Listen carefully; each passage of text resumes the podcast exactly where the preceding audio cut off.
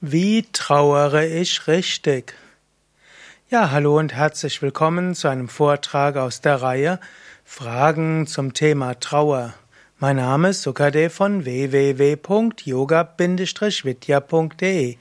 Die Frage, die ich heute bekommen habe, ist, wie trauere ich richtig?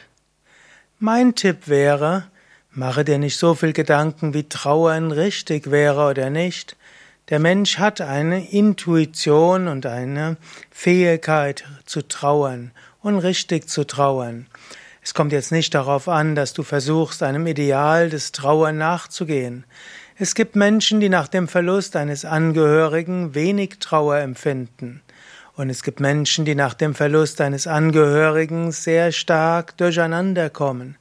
Es gibt Menschen, die brauchen Ruhe und es gibt Menschen, die brauchen viel Zuwendung durch andere. Es gibt manche, die brauchen gerne Ablenkung. Man kann jetzt nicht sagen, wie du richtig trauerst.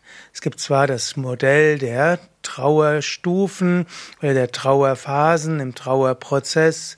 Da gibt es die Phase der Leugnung, dann gibt es die Phase der chaotischen Emotionen, dann gibt es die Phase des Rückzugs und der Niedrigenergie. Es gibt die Phase der Idealisierung und dann schließlich die Rückkehr ins Leben. Aber die empirische Forschung zeigt, das ist auch nicht bei allen so. Daher Überlege nicht, wie es richtig ist oder falsch zu trauern, sondern überlege mehr, wie ist es für mich angemessen?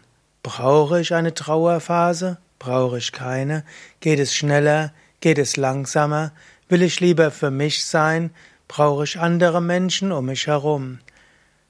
Vertraue deiner eigenen Intuition und eventuell bete zu Gott, eventuell meditiere Eventuell mache ein Ritual für den Verstorbenen oder die Verstorbene und in jedem Fall schicke Lichtgedanken für ihn oder sie. Ich glaube ja an Karma, ich glaube an Reinkarnation und ich glaube, der Mensch ist nicht tot, wenn er physisch tot ist. Daher empfehle ich dir, dem, der gegangen ist, schick ihm oder ihr Licht. Und das ist vielleicht wichtiger als zu trauern. Ich habe ja auch ein Buch geschrieben, Karma und Reinkarnation.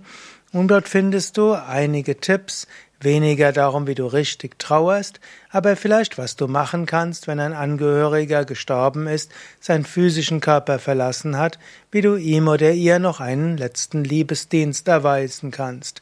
Du findest das in meinem Buch Karma und Reinkarnation, mein Name ist Sukadev Bretz, und du findest es auch in, auf unseren Internetseiten yoga-vidya.de und dort kannst du auch den, das Stichwort eingeben Tod oder auch äh, Gebet für die Sterbenden und dann erfährst du noch etwas mehr, was du machen kannst für Menschen, die gestorben sind.